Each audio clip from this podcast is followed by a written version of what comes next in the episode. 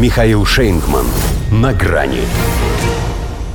Друг познается в еде. Варшава отказала Украине в поставках оружия. Здравствуйте. На грани. Все бы ничего. Вот только очень уж премьер Матеуш Моровецкий в своем благородном порыве напомнил ту самую четырехлетнюю девочку Машу, которая не пьет и не курит, потому что не могу больше. Хорошая это, конечно, была тема. Утилизировать украинцев, утилизируя им свое боевое старье. Но, баста карапузики, кончились танки. Или, как это на мове, звыняйте хлопцы, бананьев нема. Достигла хваленая шляхетская взаимовыручка того предела, когда такая корова нужна самому. Польша, как сказал глава ее правительства, перестала поставлять оружие Украине, поскольку теперь сама активно вооружается современнейшим оружием. Если не хочешь защищаться, то должен иметь чем защищаться. У нас такой принцип. На свой лад перефразировал латынь Моровецкий, хотя «хочешь мира, готовься к войне» гораздо благозвучнее. Но мира Варшава, как и защищаться, тоже не хочет. Ей бы что-нибудь отвоевать. У той же Украины, например. Ничего лишнего, только свое забрать.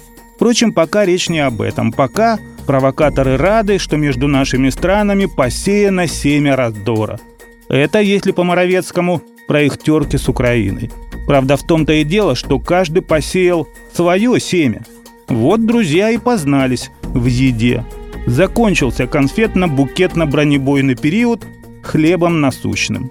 Теперь они друг на друга батон крошат. Теперь у них отношения, опять включая Моровецкого, находятся, мягко говоря, в тяжелом состоянии. А Киеву кровь из носу надо, чтобы по-прежнему в тяжелом вооружении. Но не сейчас. Как минимум потому, что польскому премьеру для начала еще необходимо им остаться. И после парламентских выборов 16 октября.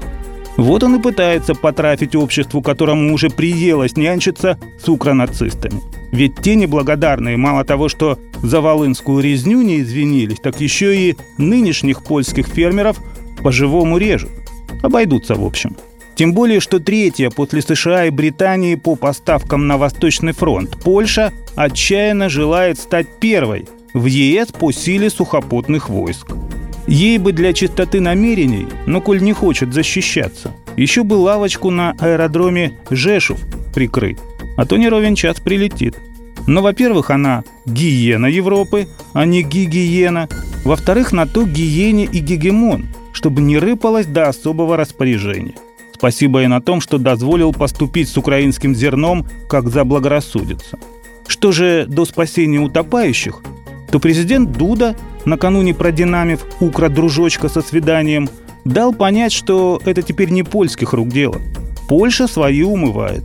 Впрочем, когда она активно возила на Украину летальное барахло, уже было видно, что везет как утопленнику.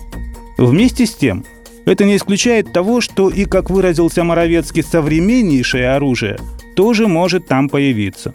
Только вместе с регулярной польской армией и где-нибудь не дальше Львова.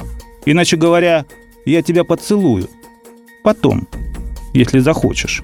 В общем, здравствуйте, я ваша Польша. До свидания. На грани с Михаилом Шейнгманом.